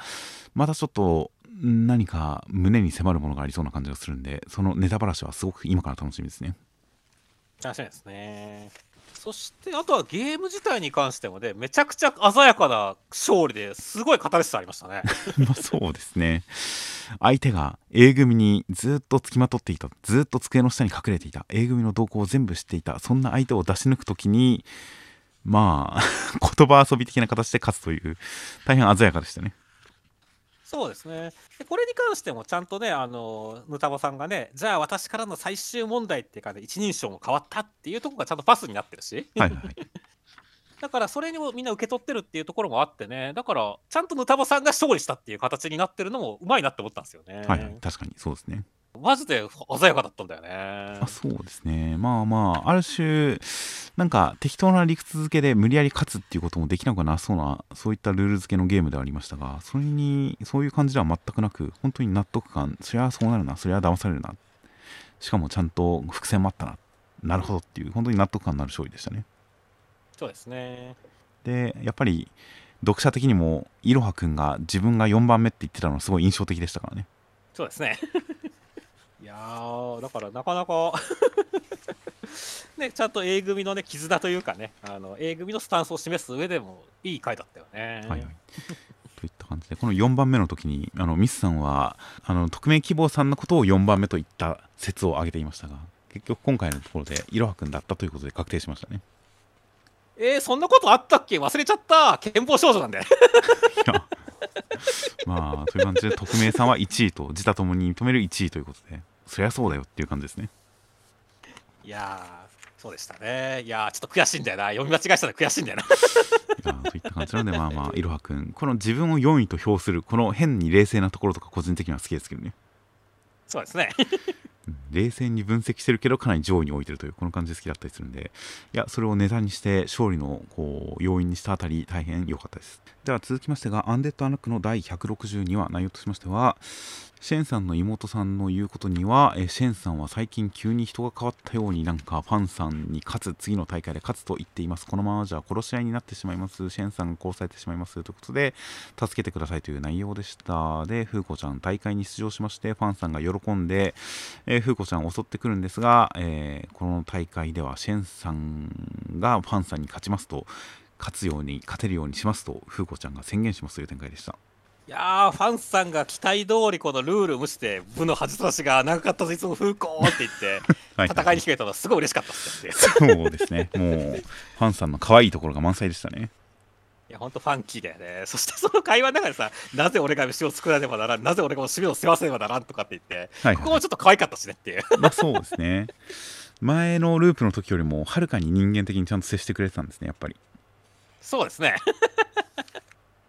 いやーだからなんだろうねファンさんが本当になんかこ、まあ、マイループだとやっぱちょっと味方にするにはっていう感じあったけどこのループのファンさんは本当に味方にしたいなって思った思うからねまあそうですね。ちゃんと人を殺さないことっていうルールを守ってますしね。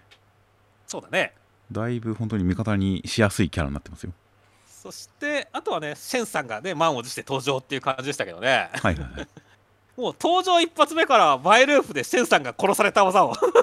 2人で止めるっていうところで次でなんか絆ともうなんか成長してる感っていうのを出してくるっていうのは相変わらずアンテナのテンポ感はず抜けてるなって思いましたね。いや本当に。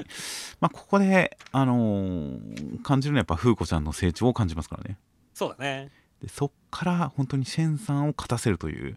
そうそれでこそこの2人の関係性は解決決着なんじゃないかというふうに改めて思いましたよ。そうだねいやーだからこの辺も本当に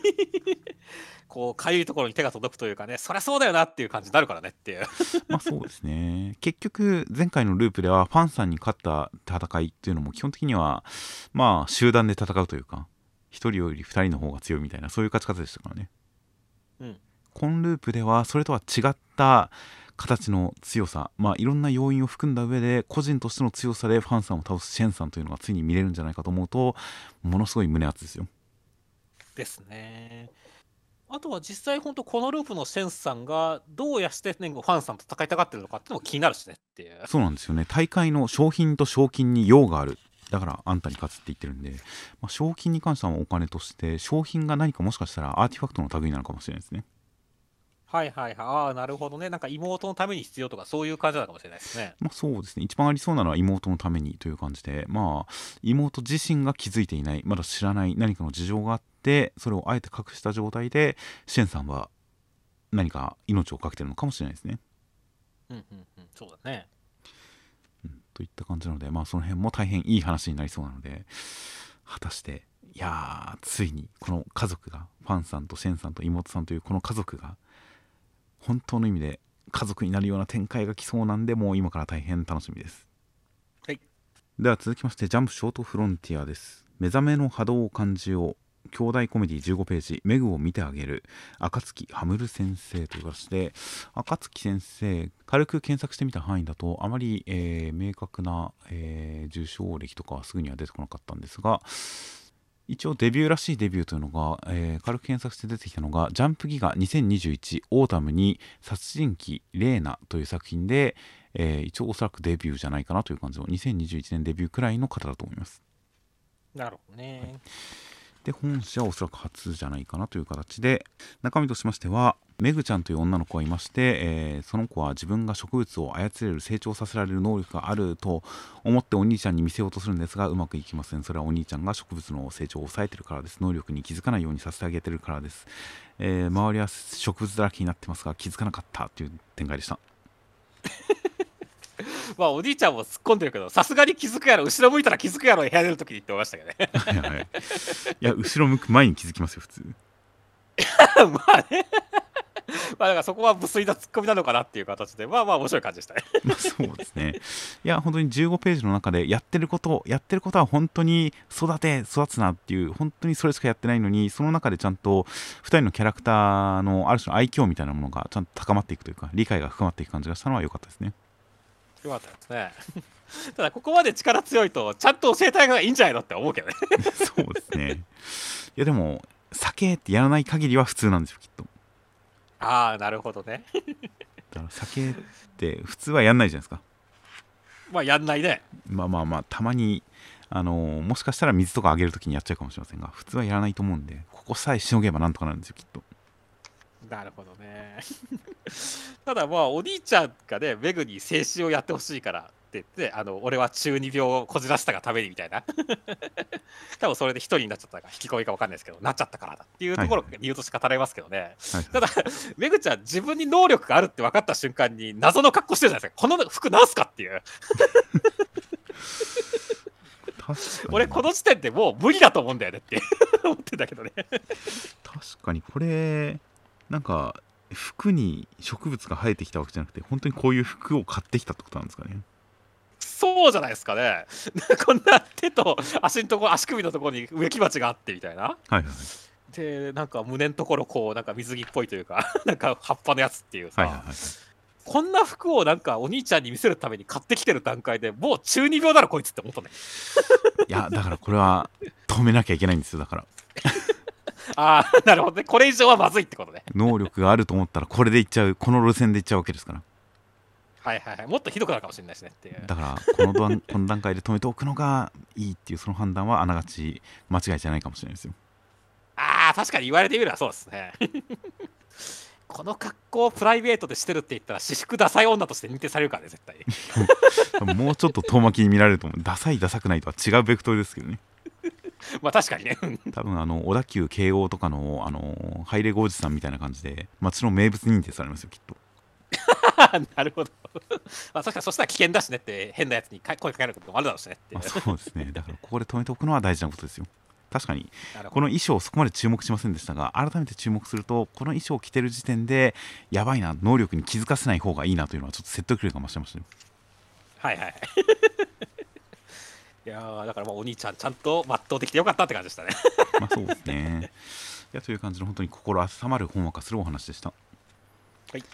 では続きましては天幕キネマの第9話内容としましては、えー、新一くん倉井さんの撮影現場に誘ってもらって見学に行きました。助監督とかも見れました。監督はすごい有名な人でした。撮影始まりました。という展開でした幸男監督最初はいけすかない兄ちゃんかなって思ったけどなんかちゃんとバンダナしたらビジュアル的にもなんかちゃんとかっこよく有能そうな監督だったのいいなってましたね。いやー本当にもう往年の料理人とかを思い起こすぐらいかっこよくなりましたねちゃんと。食撃の相馬。で相馬も確かにねなんかこう巻いたりするとかっこよくなったからねそうですね。そういった感じのやるぜっていう感じがしてきたんで。まあなので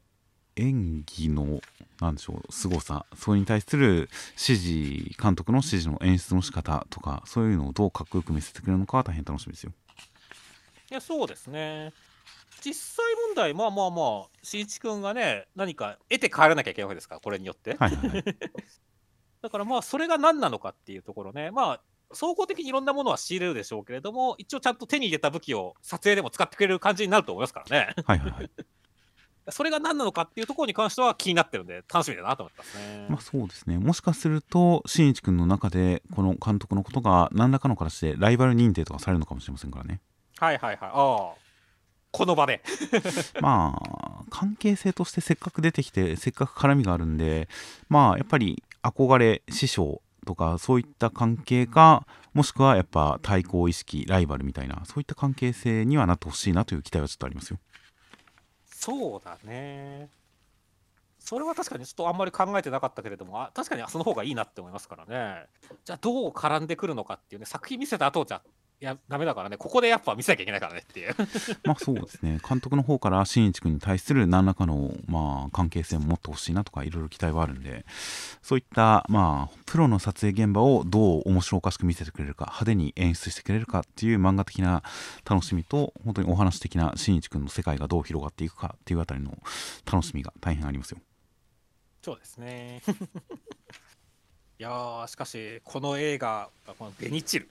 はいはい。はい館ですか？はいはいはい。これは一体何なんでしょうかねっていう。うーサスペンスなのかこう愛憎劇なのか何なんですかねっていう。うん。人情劇の名手に指示したみたいな情報がちょっとあまり結びつかないですからねこれとは。そうなんだよねだからちょっとなんかこう我々的にもさこの倉井さんの演技がいいのか悪いのかに関しては作品内容が全然わかんないってのがあるからね。まあそうですね。まあなんとなくイメージ的には、まあ、館系の本格ミステリーか新本格ミステリーかみたいなそういうのを原作にした作品なのかなみたいなぼんやりしたイメージはありますけどね。はいはいはいはいホラーとかではないってことね。どちらかというと、うん、まあまあその新本格とかっていうのは基本的にちょっとオカルトな雰囲気っていうのが大事なんでそういった電気的な雰囲気のある作品なのかもしれないですけど、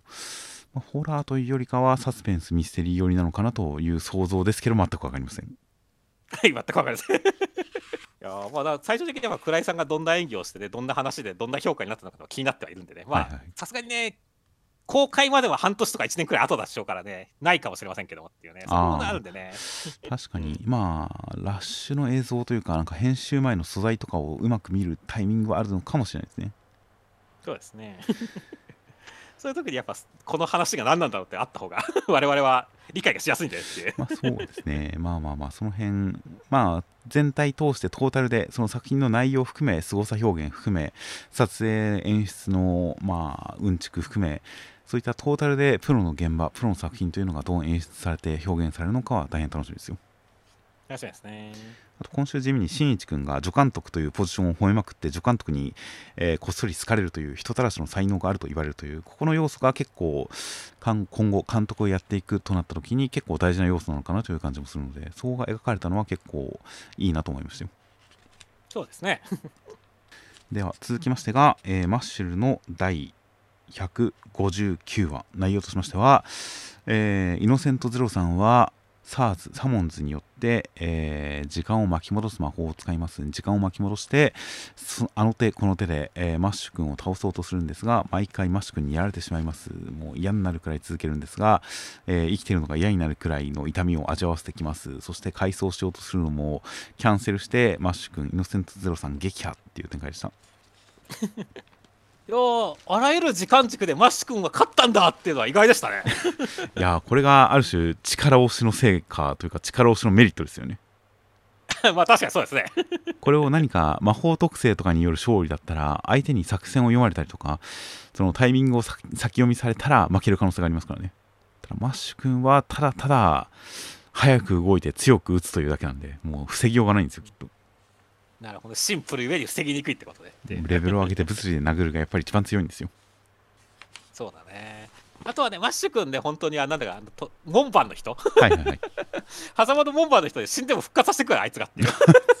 それもあるかもしれないですね。そうそう。だからおかしいな殺してるはずなのになんでこいつ復活してきて俺ボコられてんだろそのためにって思ってるからね、はいはいはい。もしかしたらイノセントゼロさんがあの扉の人に気がついていれば勝ったかもしれないとはちょっと思ってるんですけどねいやーでも時間をいくら戻してもそこはどうしようもないんでもうしょうがないですよ。まあそうだね。やっぱ万能ではなかったってことですねっていくら気づいてたとしても何度やり直しても結局最終的にマッシュ君は気に入られると思うんで無理ですね。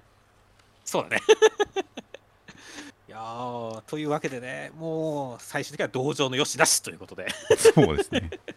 本当このマッシュルという漫画で珍しい扱いでしたね。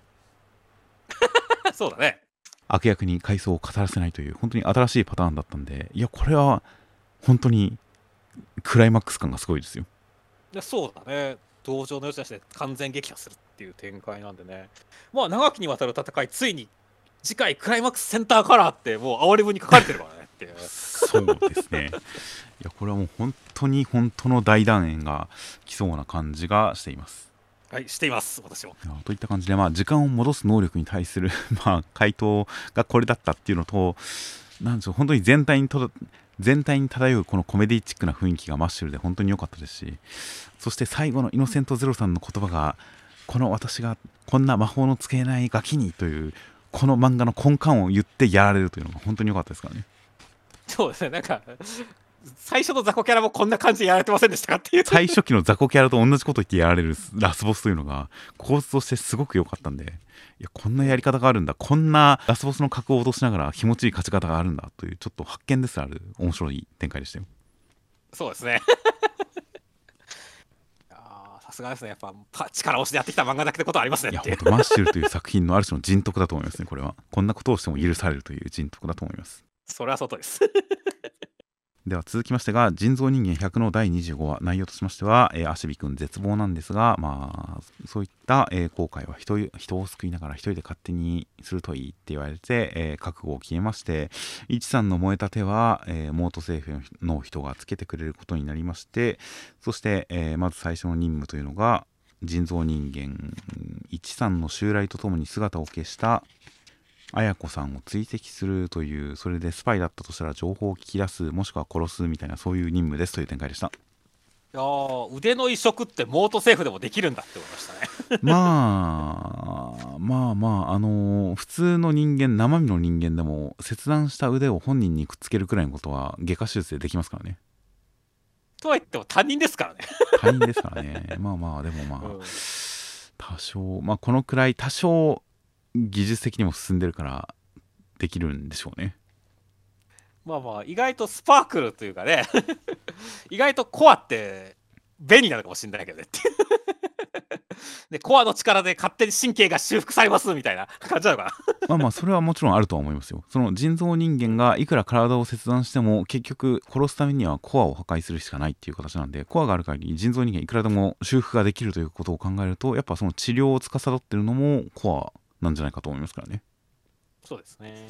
なのでまあまあ人造人間103がコアがあるからまあくっつけられるんだと思いますよ。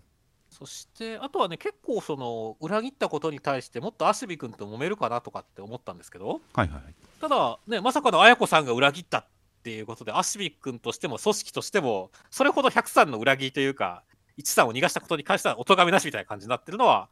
ちょっと疑問は残るけれどまあまあ仕方ないなって気持ちになりまましたね。あ想定の範囲内なんでしょうね そうだね。いや、実際本当に、元政府の中から裏裏切り者が出るっていうのは、ショックだろうからね、みんなっていうね。まあそうですね。まあまあ、13の襲来の前にも人造人間にはいろんな人がいる。ちょっと人に近づいてる感じの人もいるみたいな描かれ方もあったんで、単純に脅迫された、裏切った以外の何らかの関係性があったりする可能性もありますし、ちょっとその辺、いやー、またちょっと多めの話が展開されそうで楽しみでありますね。そうですね。いやー、謎のイケメンも出てきましたしね、兄貴。はいはいはい。結構今までこの作品にはいなかったタイプのキャラクターなんで、アシビ君とか、まああと特に人造人間103との絡みがどんな感じになるかとか、大変楽しみですね。そうですね。実際、なんだろう、103と一緒に戦えるタイプではなさそうですね。相性悪そうですよね、性格的に。絶対悪いよね。という感じなので、これまでとは違ったドタバタ感とかも見れるのかなとか、いろいろ楽しみにはなってきます。はいちなみに、あのーこの103の左手に関して、戦闘や病気で亡くなった人の手を移植してくれるらしいですが、元政府の人からしたら、ものすごい葛藤のある話じゃないかと思うんですけどね。いや、つ絶対嫌だよね。人造人間肉死で命を懸けているグループ組織のメンツが手伝ってくれているからとはいえ自分の家族とか自分の友達とかの死んだ後の手が人造人間に使われるというそれを防ぐためにやってるわけですからねそうなんだよね。しかもそれは燃やされる前提みたいなね。というので結構これまあどっかのタイミングで描かれるかもしれませんが酷な話だなという感じがありましたよそうですね。といった感じでまあまあその、えー後悔なら一人でみたいな感じのことを言うこのリーダーさんとかも含めてちゃんとキャラクターの立っている感じもありましたしこの感じで果たして次のミッションがどういう感じなのか大変楽しみですはい。では、えー最後に目次コメントとしまして、えーワンピース小田先生、レッドを作ってた時も、スタンピードを作ってた時も、その裏でずっと作ってたのが実写版ということで、実写版ワンピースがそれくらい長編映画2本分以上の時間をかけて作られているということが分かりますね。いや、そうですね。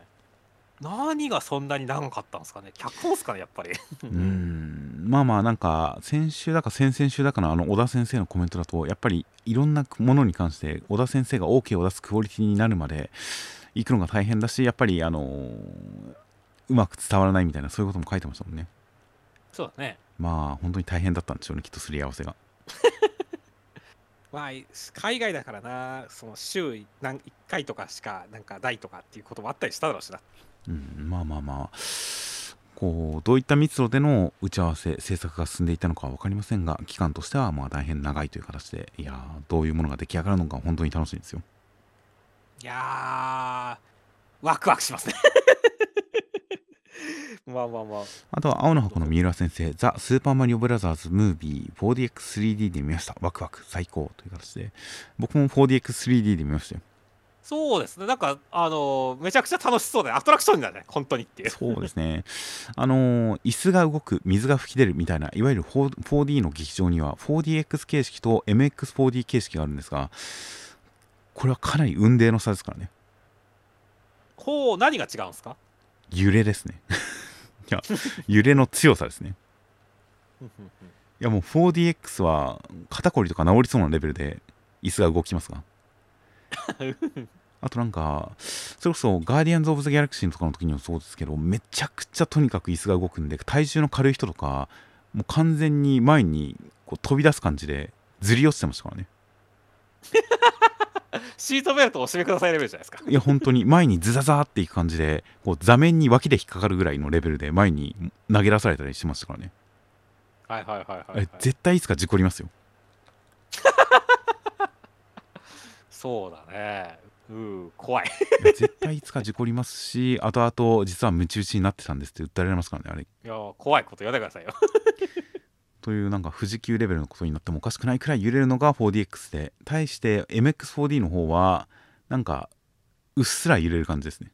えー、それはでもなんか楽しくなさそうだけど大丈夫なの？僕は MX4D にはもう今後1回も行かないと思いますね。やっぱダメだったんだ。いやまあ基本 4DX に行ってれば十分かなみたいな感じで。まあまあたまに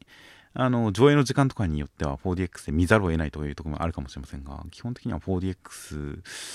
揺れに期待するとしたらもう 4DX 一択ですね僕の中では。なるほどね。という感じでスーパーマリオ 4DX はとても良かったです。あとは、あかね話の毛上先生、坂大 TV に出演させていただきました。学生時代夢中で読んだ雑誌なので、感無量ですっていうことで、はいはいまあ、サッカーファンらしくね、まあ、坂大、つまりサッカーダイジェスト TV ですけどもね、はいはいはい いやー、羨ましいなってましたね。ああこれサッカーダイジェストだったんですねこれそうですね。まあまあ、今後もなんかね、サッカー関連のお仕事、毛上先生、来るかもしれませんねっていう。まあそうですねさまあ作画のみでもしかしたらもうちょっと何か作業する余裕時間の余裕があるかもしれないしねそうだね。だから、なでしことかね、なんかき、なんか、仕事が来そうだなって思いましたね、日本代表。はいはい。いやーそうなったら嬉しいですね。嬉しいですね。あとはドリトライキラー坂先生グミ食べるのハマっているのですがおすすめはタフの最強バージョンです。うますぎということで。あのー硬いことを売りにしているグミタフですね。そうですね、なんかやっぱりプレイボーイとかでタフやってるんで、名前は知ってるんですけど、あのただ、ちょっと食べたことはないんですよね、タフ。漫画のタフってあれと関係してるんですかなんか、いや、関係はしてないけど、俺が漫画を毎週読んでるんで、は うん、だからそうするとやっぱり、なんか同じ名前のグミがあるってやったら気あにはなったあーんで別にコラボしてるとかそういうわけではないんですね。全くないですね。いや僕は普通にタフは好きなグミの上位に入りますね。はいはい、そうなんですね。いや。もうなんなら岩のように硬いがグミがあってほしいなと思ってますからね。うんうんでも本当のうん本当の飴みたいに硬かったら割れちゃうじゃないですかうん、そうだね。そうではなくてグニーっともう硬いっていう噛めるっていう感じのグミがいいなとあったらいいなと常々思ってるんでタフはそれにかなり近いですねなるほどね。まあじゃあ、そこまでやったらちょっと今度食べてみますねって。はいはいはいまあただまあ所詮グミなんでそんなあの期待して食べるようなものではないですはい、了解です。グミの中ではタフが好きだなというぐらいです。まあ、ちょっと期待して食べます。ああとアンデッドアナックの戸塚先生アシさんの暁ハムルさんの読み切りがアンデラの次に載ってます。隣だ嬉しい。ということで今週ジャンプショートフロンティア、えーメグを見てあげるを掲載した暁先生戸塚先生のところのアシスタントさんらしいですねそうだったんですね。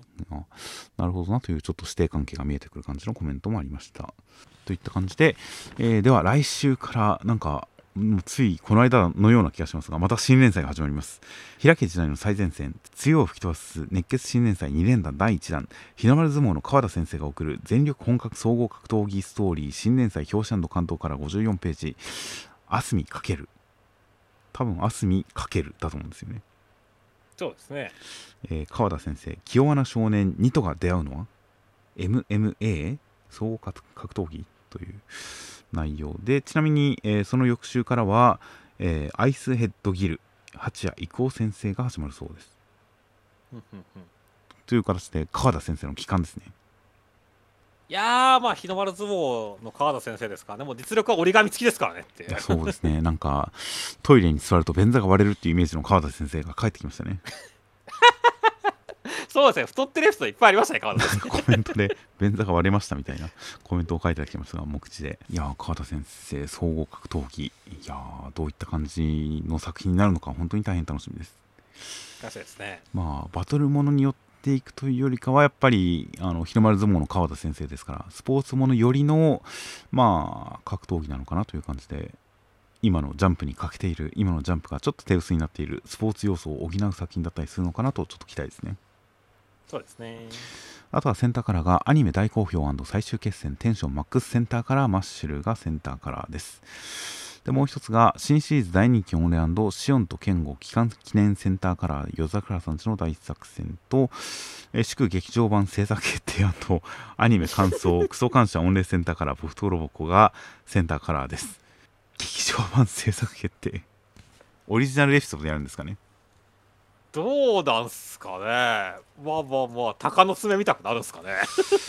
ロボコはギャグ漫画ちょいちょい長編を挟む作品とかもありますけどロボコ今まで長編ってないですよね。ないね。うんうん。劇場版一体何をやるのか。大変楽しみですね。楽しみですね。もう一本と映画自体が何か別のジャンプ漫画のアニメ映画のパロディとかであってもおかしくないですからね。無駄なむ なんかなん無駄に豪華すぎというかなんだそれはってやつですね。え なんかぼ僕とロボ僕となんか僕とロボコ無限列車編みたいななんかそういうのかもしれないですからね。まあ楽しみですね。大変気になる情報が回ってきました。といった3作品がセンターカラーとなっております。では選手のコメントを見ていきますえー、そうですね、ウィッチウォッチの話はすでに本編中でしてしまったので、えー坂本デイズ、シンくんがスラーと対峙したときに2人の気配がするって言ってたのが気になる、リオンさんの人格を移植した、脳を、えー移植したという、やっぱりあのスラーさんの二重人格設定、二重人格疑いのもう一人っていうのはリオンさんではみたいな、そういう感じ、確かになんか脳裏をよぎりましたが、それで考えると、坂本さんに懸賞金をかけた、10億の賞金をかけたというのが、ある種の SOS なのかなとも思ったりしましたね。はいはいはいはい。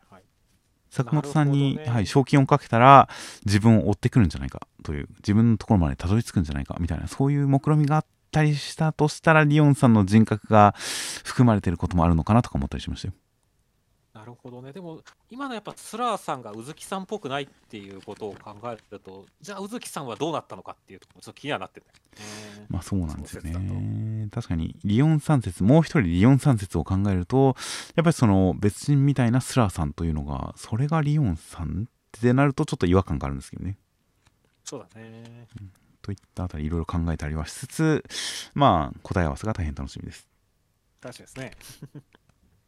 あとは、ワンピース、あのまあ、先週で、えーネフェルタリが D でみたいな話のところとかで、えーようやく D が何か片鱗見えたなというコメントとかありましたが、確かに D ってなんだろうなと、なんかうっすら考えることはありましたが、これといって、その、なんでしょう、決め手にかけるとは言いませんが、これといって、これが有力みたいなのはあまり頭になかったんですが、先週、あのーコブラ王とかが D について話すときに、夜明けをなんたらかんたら、夜明けというのを印象的に使っていたので、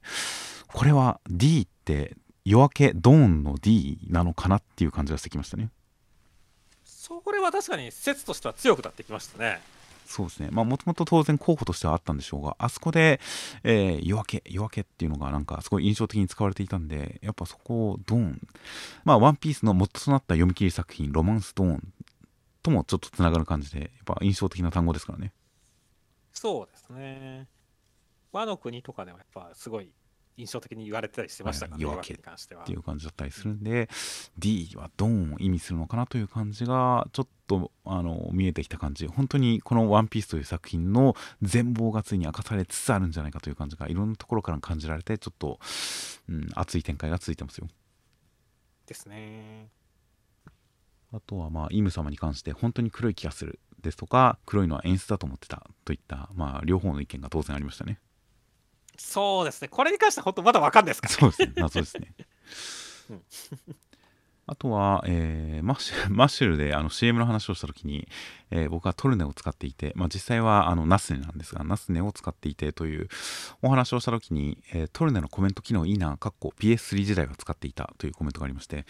僕もまあ、主に PS3 時代に、あのーナスネではない方のトルネを使っていて、で、最近、ナスネがバッファロー版が出たときに買って、で、基本的にはパソコンで見てるんですよね。パソコンと、えー iPad 持ってるんで iPad で基本的に見ていて、いやー、便利ですよ。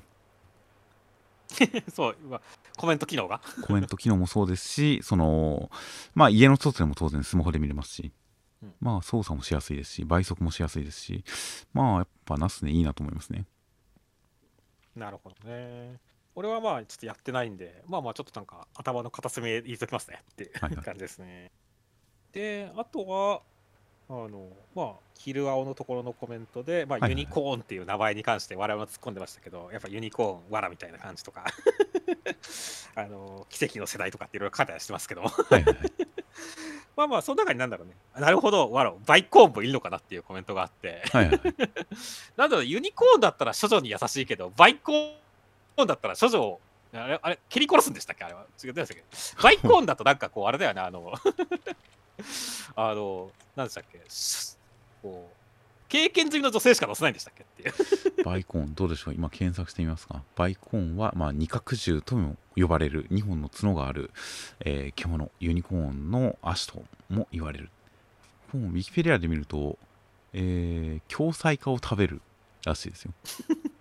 ああ、なるほどね。じゃあ、あの、まあ、もう、ね、ノレンちゃんは完全に相手も殴るし、共済化みたいなもんじゃないですかっていう。確かにそうですね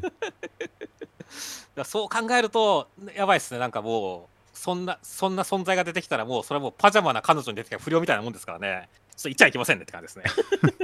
別にバイコーン見る限りはウィキペディアで見る限りは別に女性に対する感じはそんなないみたいですがあくまで共済化を食べるって男にあだなす存在っていうだけみたいですがはいはいはい。そうですね。それはちょっとパジャマな彼女に毒されすぎですね。ごめんなさいね。まあまあまあ、とりあえずなんかまあ、バイコンが出てきたらちょっとテンション上がるかもしれませんねってまあ、そうですね。バコさんが出てくるかもしれないですね。バコさんになってる。そして、あとは、ドリトライのところのコメントで、えーっとね、テニヌも最初はテニスだったしっていうコメントがあって、はいはいはい。まあまあまあ、ね、確かにその、でもドリトライってどうなんですかね、まあ、こう、俺的にはでもね、ドリトライは結構ボクシングをちゃんとやってほしいなってちょっと思ってるんだよねっていう。はいはいはい。テニスの王子様の好きなエピソードの中で、テニスの王子様勝利学っていうなんか副読本みたいなのが出た時に、はいはいはい。松岡修造かなんかがコメントかなんかで、ね、あの、テニスの王子様の技は全部実現可能であるみたいなことをコメントを残してて、相手の五感を奪うとかもできるんですねちゃんと そうそうそう、後にだんだんテニスの人がインフレしてってる時に、松岡修造とその帯の言葉が引用されて、全部実現可能なんだって、プロテニスプレイヤーも言ってるみたいなのが大好きだったんですけど。だからドリトライもな、なんかこう、ドリトライの技は全部実現可能であるみたいな感じになってほしいんだよな。まあそうですね僕もだから先週段階でリンかけリングにかけろみたいな感じでインフレしていってくれたらいいなっていうのはそれはちゃんと最初ボクシングとして始まって最終的に宇宙規模の超能力合戦になるというあのーインフレの仕方まず最初ちゃんとボクシングをやることが大事だなと思ってるんですよねそうだね。いきなり超能力ボクシングになるんじゃなくて最初ちゃんとフックだアッパーだっていうのを習得してそれを必殺技に戦うというあのパートがあるから後のとんでも試合が入るという印象があるんでやっぱドリトライには多少そういうのを期待してはいるんですけどねそうですね。いやーだから果たしてどうなるか、この第一試合を果たして青空君がどう勝つのかってことが大事だよねっていう。あそうですねすでに関節外したあたりでだいぶこう急ぎ足な感じはありますからねそうだね。こっからこのペースでどこまで行くのかはちょっと楽しみですね感じですね。あとはアンデッド・アンラックとところのコメントで妹ちゃんが出るだけで泣けるっていうコメントがあって、はいはいはいこれに関しては俺も先週言わなかったけど分かるって思いましたね。まあただなんか悲しそうな感じでお兄ちゃんを助けてくださいって言ってきましたからねそうだね。それでもやっぱりね、先前回のループではマジで悲劇的な死に方だというかね、感じだったからねっていう。はいはいはい生きてくれてるだけで嬉しいっていう感じだったんで、本当、このループでは、まあ、妹ちゃん含めてみんな最高の笑顔になってくれっていう感じになってますねっていう。まあそうですねねいや本当に家族でも家族だったんですっていうあそこの訴えがすごく胸にくるものがあったんでいやー本当にこのループでは真の家族になってほしいですね。なってほしいですね。えー、といった感じで、えーまあ、他にもたくさん大変たくさんコメントをいただいております。大変ありがとうございます。ありがとうございます。という形で、えー先週の広告が、えー黒瀬さんナインテラさんトミーリーさんから広告をいただいております。大変ありがとうございます。ありがとうございます。といった形で、えーでは来週29号が、えー6月19日月曜日の発売となっております。ではお疲れ様でした。お疲れ様でした。